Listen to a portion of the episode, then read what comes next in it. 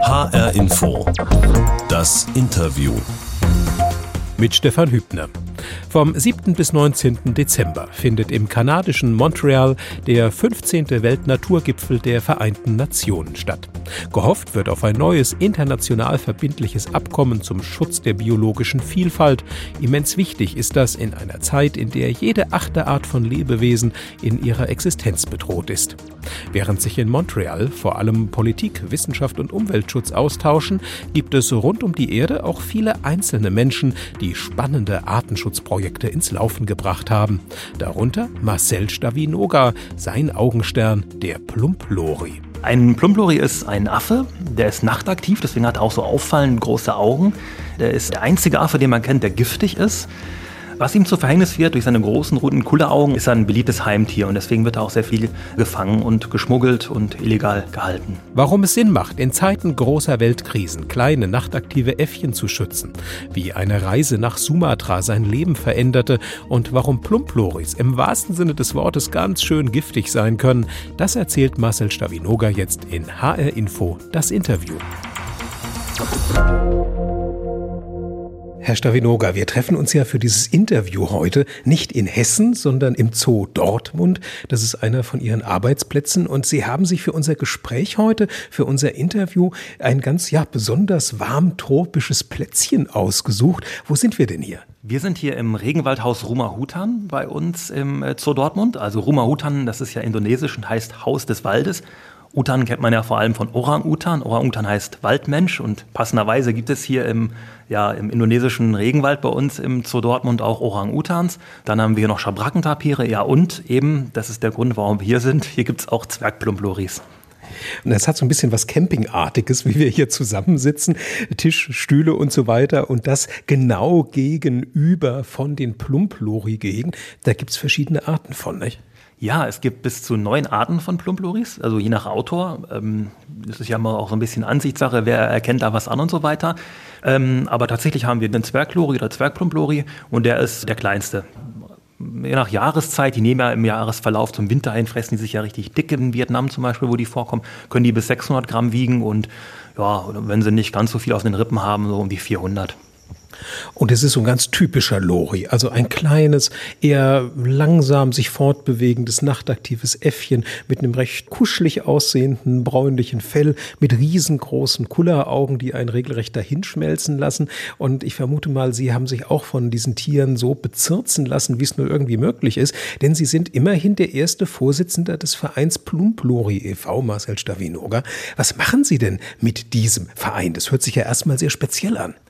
Ja, ist auf jeden Fall sehr speziell, also für diese eine Tiergattung extra einen Verein äh, zu gründen. Der Hintergrund ist der, ich war von Dezember 16 bis Mai 17 war ich auf Sumatra für ein Pflichtpraktikum von der Uni aus und da bin ich mit Plumpdrüchs in Kontakt gekommen. Eigentlich nur so zufällig, weil wir haben da eher mit Schlangen gearbeitet und es war dann aber so, dass wir in den ja, fast sechs Monaten, wo ich da war, auch acht äh, Plumploris in illegaler Haltung gefunden haben und äh, die Naturschutzbehörde informierten und die haben die Tiere dann letztlich über übernommen und dann wurden die immer von einem äh, Kollegen dort aus dem Zoo Medan abgeholt und ich hatte mich mit ihm dann irgendwann ausgetauscht, meinte, hey, was machst du denn eigentlich so mit den Tieren? Habe ich mir das mal angeguckt und festgestellt, dass es überhaupt keine Infrastruktur für den Plumplori-Schutz auf Sumatra gab. Das heißt, die Tiere wurden aus illegalen Haltungen, die Einheimischen fangen die da häufig, wenn die sich zum Futtersuchen in Plantagen oder so begeben, meinen das auch gar nicht unbedingt immer böse. Die denken, oh, die fressen mir meine Früchte weg, fressen aber keine Früchte eigentlich und packen die dann in den Käfig und denken, oh gut, dann haben sie ihre Ruhe so.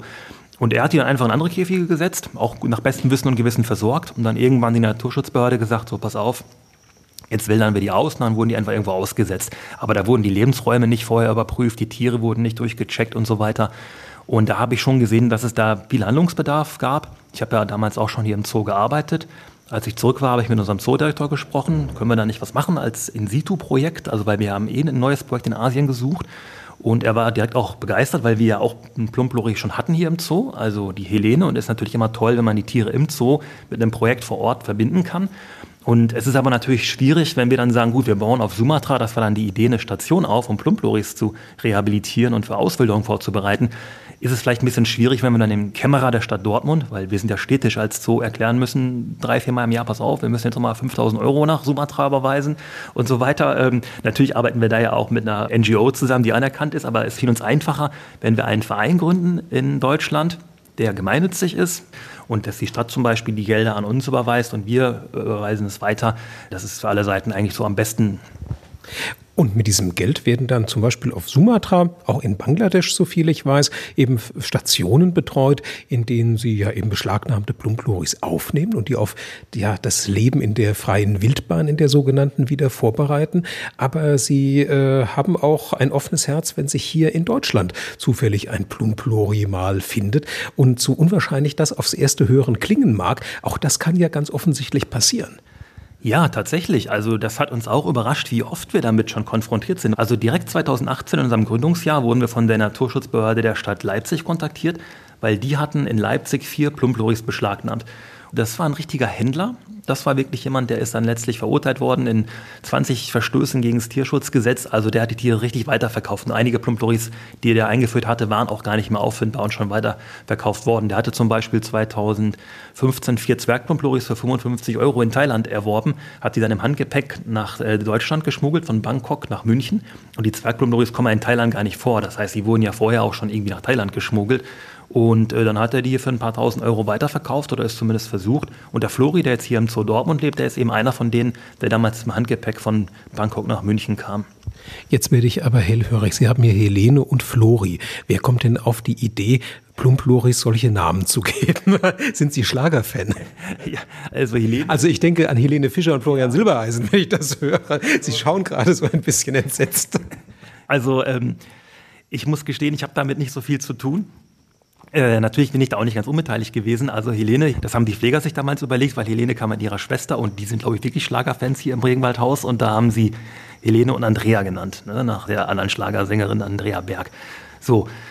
Ja, und dann war Helene irgendwann aber nur noch der einzige Plumplore hier und ähm, dann kam eben das Männchen und dann hat tatsächlich eine unserer Besucherinnen sofort geschrieben, ah, wenn ihr den jetzt nehmt, super und so weiter, aber ich würde gerne eine Namenspatenschaft machen, er muss unbedingt Flori heißen.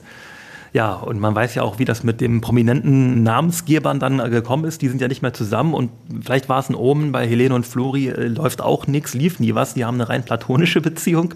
Und das ist auch der Grund, warum wir dann noch ein neues Weibchen bekommen haben aus dem anderen Zoo über das Europäische Haltungszuchtprogramm, äh, die Marlene. Und dann haben wir letztes Jahr noch ein Weibchen äh, aus einer Beschlagnahmung übernommen, die Rosi. Die wurde zwölf Jahre illegal in einem Wellensittichkäfig in Kassel gehalten.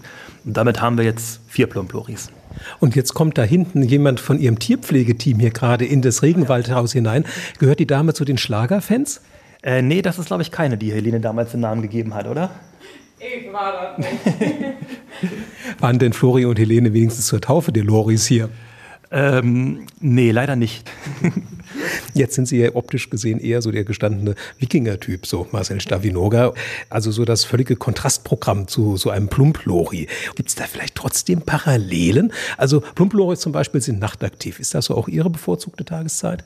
Wollte ich Ihnen gerade sagen. Also genau da passen die Loris und ich perfekt zusammen. Meine richtige Kreativitätsphase, die kommt eigentlich immer erst nach äh, Einbruch der Nacht. Also ich kriege da meistens so einen richtigen Energieschub.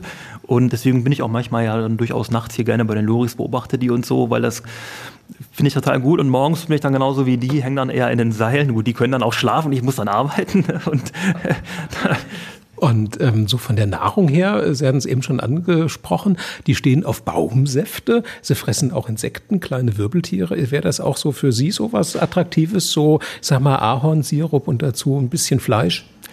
Also Ahornsirup kann ich mich total gut mit anfreunden. Nutze ich auch äh, sehr viel. Ähm, Fleisch esse ich nicht. Also ich ernähre mich vegan, aber deswegen ist ja auch Ahornsirup eine gute Sache, weil das ist ja eine gute Alternative dann. Und auch Gummi Arabicum ist ja da auch äh, unbedenklich. Das äh, habe ich auch schon das eine oder andere Mal hier probiert und da könnte ich mich auch langfristig mit anfreunden. Also Gummi Arabicum ist ja das Ersatzfutter, was wir im Zoo füttern an die weil hier nicht so viele Baumsäfte sonst zur Verfügung stehen. Genau, also Plumploris ernähren sich ja hauptsächlich von Baumsäften, die die mit ihrem Zahnkamm aufmeißeln.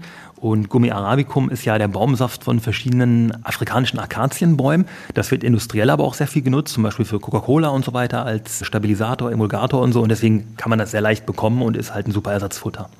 Und jetzt gelten Plumploris ja durchaus auch als bissig. Sie haben eben schon angedeutet, dass sie sogar die einzig giftigen Affen sind, die man überhaupt kennt. Da müssen wir auch gleich nochmal drauf kommen, wie die überhaupt giftig werden können.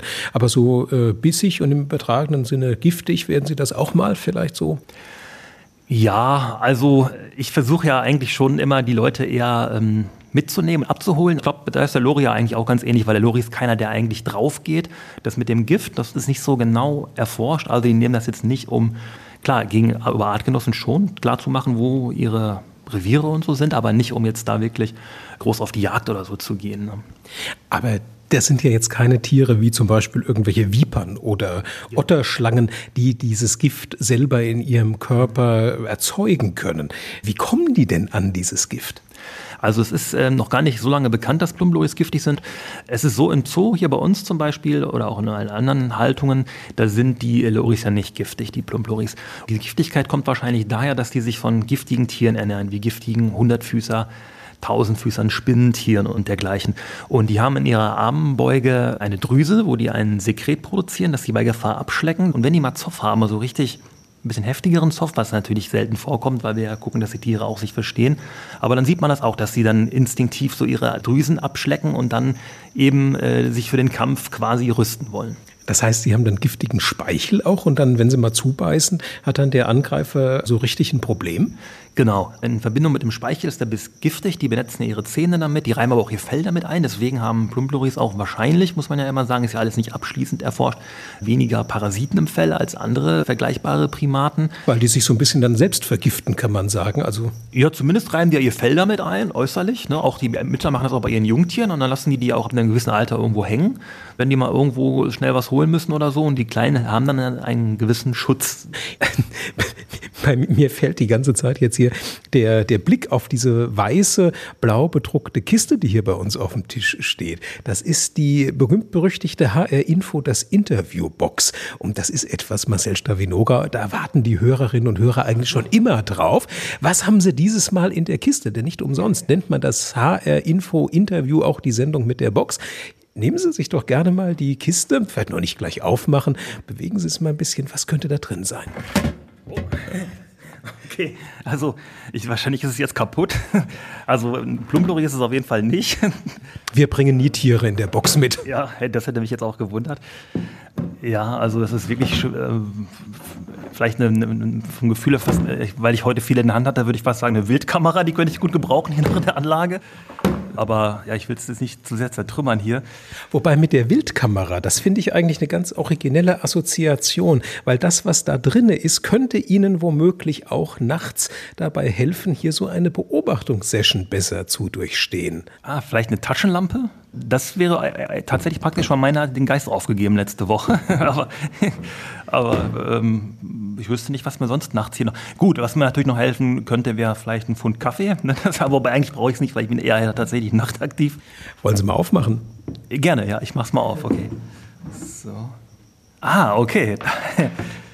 Das ist eine Nuss-Nougat-Creme. Und das passt ja sogar ganz gut. Ich habe Ihnen ja gerade noch erzählt, dass ich mich vegan ernähre und die ist sogar vegan. Das ist ja klasse. Ja, damit kann man sich ja mit den Plumploris zusammen bestimmt gut die Nacht um die äh, Ohren hauen. Und ohne Palmöl, das finde ich natürlich auch klasse. Weil äh, ohne Palmöl ja durchaus auch einen Zusammenhang wahrscheinlich hat mit den Plumploris. Auf jeden Fall. Das war ja auch eigentlich der Grund, warum ich überhaupt nach Sumatra gegangen bin, 2016, 2017. Weil es war ja gar nicht wegen der Plumploris, sondern es war eigentlich wegen der Orang-Utans. Äh, man muss dann aber sagen, dass auf Sumatra dann die Plumploris mir schöne Augen gemacht haben und mich den Orangs ausgespannt haben, weil ich bin eigentlich hingegangen, weil ich äh, mich sehr für Orang-Utan-Schutz interessiert habe. Ich bin auch schon sehr lange Mitglied bei BOS Deutschland, also Borneo Orang Survival Deutschland, leite die Regionalgruppe Dortmund, mache ich immer noch ehrenamtlich nebenbei. Nur habe ich natürlich nicht mehr so viel Zeit wie früher durch den Plumploris-Verein dafür. Und ich war ja dann am Gunung Leuser auf Sumatra und habe da ja auch in der Zeit ähm, Führungen für Touristen gemacht. Das heißt, ich habe da also mit einem indonesischen Kollegen zusammen Touristen zu den Orang-Utans geführt. Ja, und dann kam halt die Plumploris ins Spiel. Ne? Und äh, da wurde dann äh, eine andere Leidenschaft von mir dann quasi entfacht. Was hat denn der Plumplori, was der Orang-Utan nicht hat und was Sie, Marcel Stavinoga, auf Sumatra für die Plumploris eingenommen hat? Ja, das kann man eigentlich ganz nüchtern sagen. Er hat keine Lobby.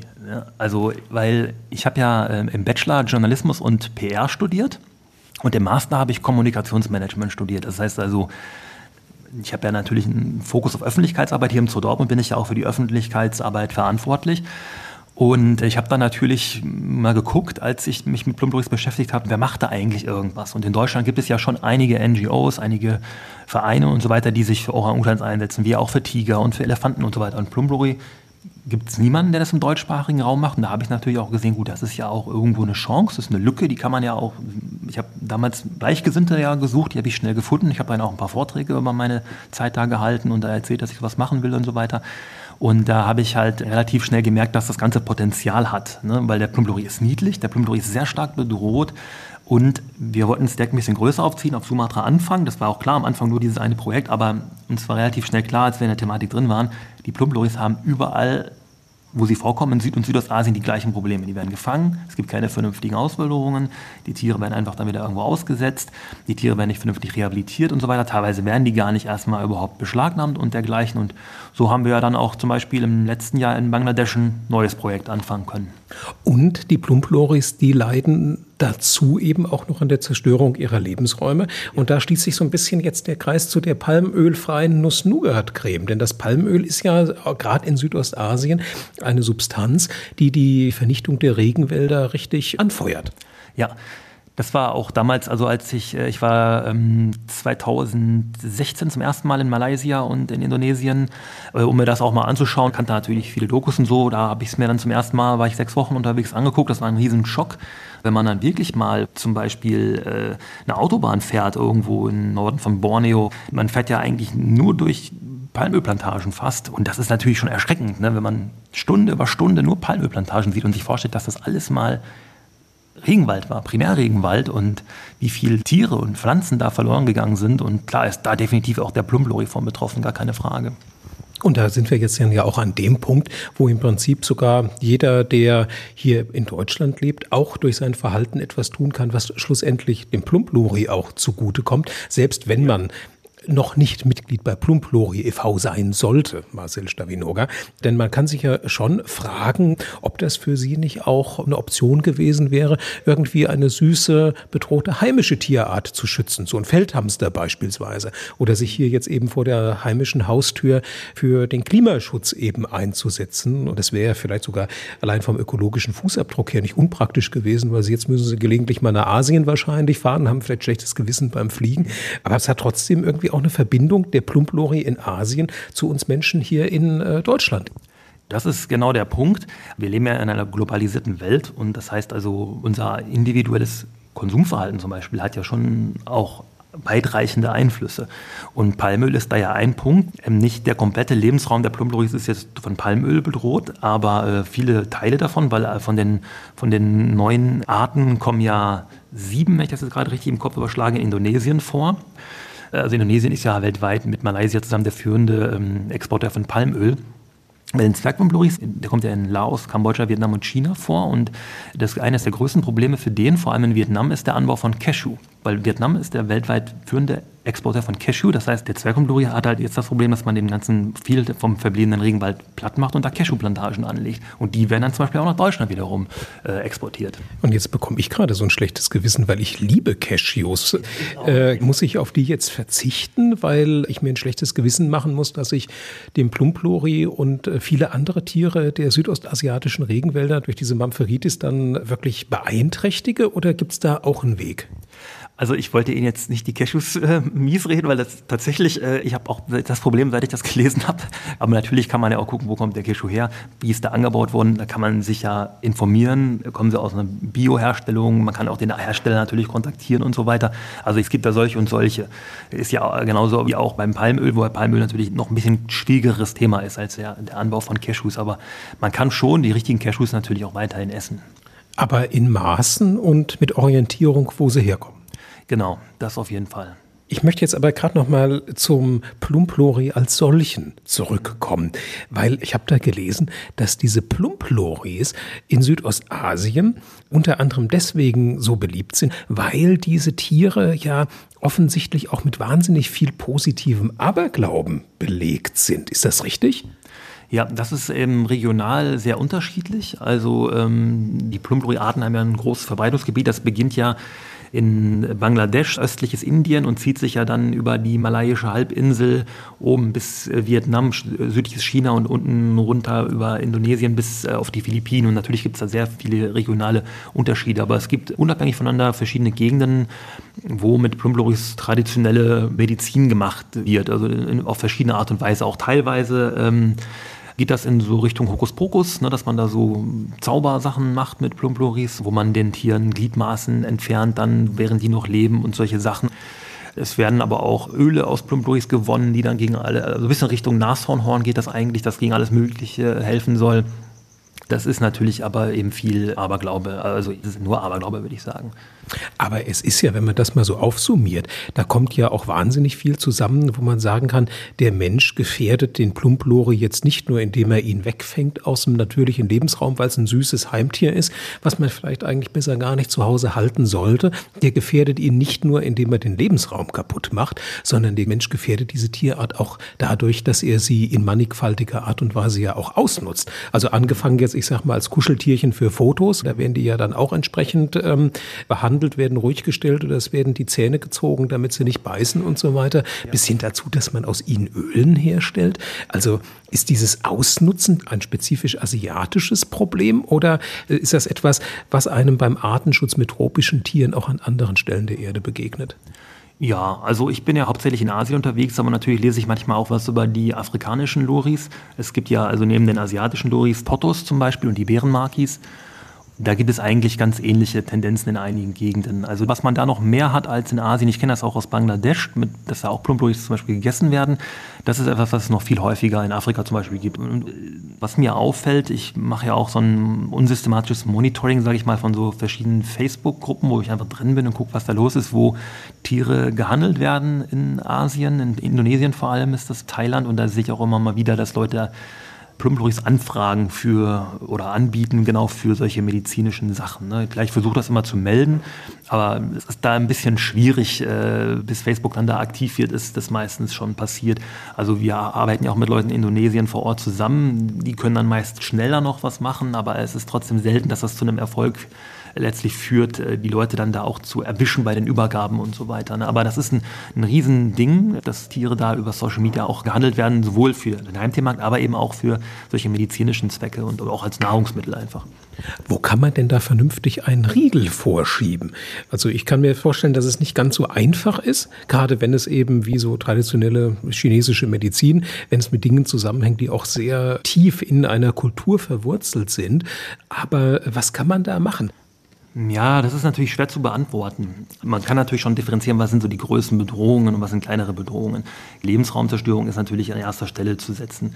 Und wenn man alleine mal guckt, wie viele Plumploris in Touristengegenden auftauchen, in Thailand zum Beispiel, alleine wie viel Zwergplumploris, der Zwergplumplori ist ja der häufigste Plumplori im Fototourismus in Thailand, obwohl der überhaupt nicht in Thailand vorkommt, muss man sich ja mal vorstellen. Die werden ja alle dahin geschmuggelt.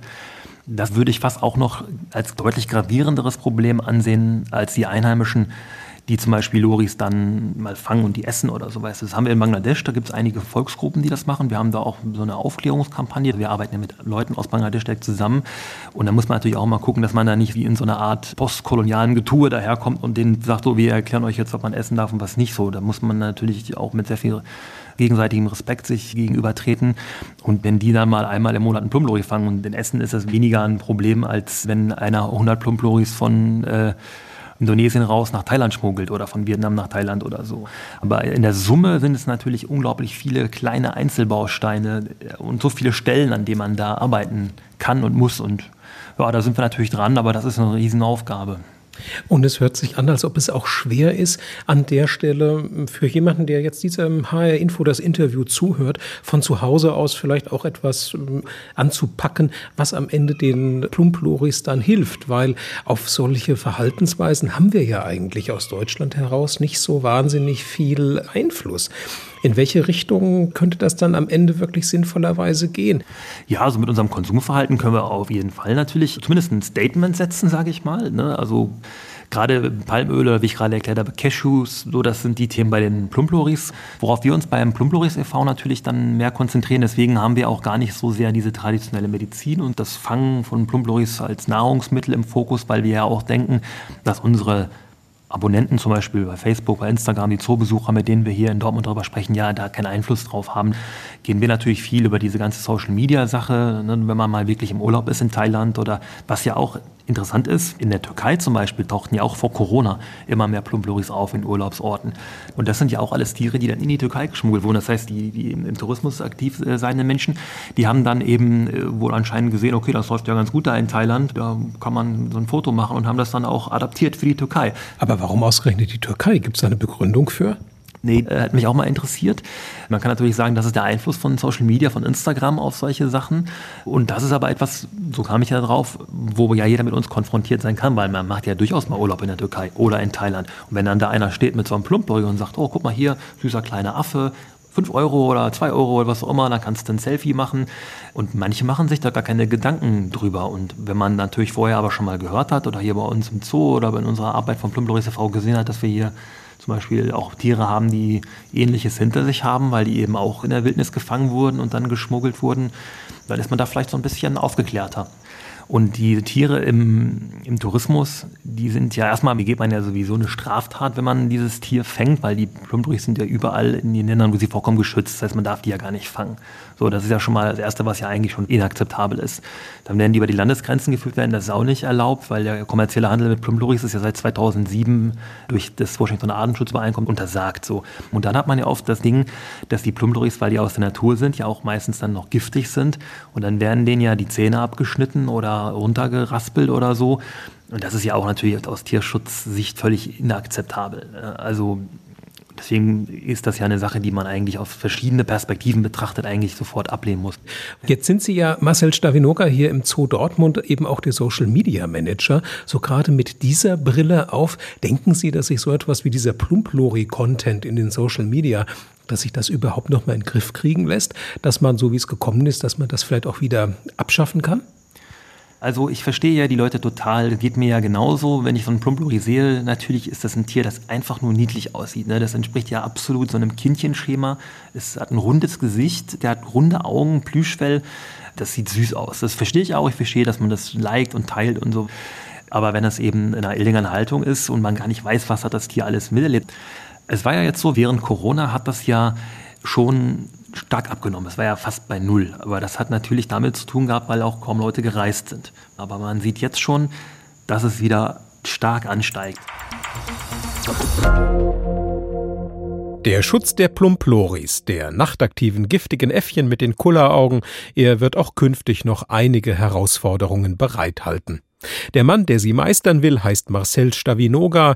Der PR-Manager des Dortmunder Zoos gründete den Verein Plumplori e.V. und war heute zu Gast in das Interview auf HR Info.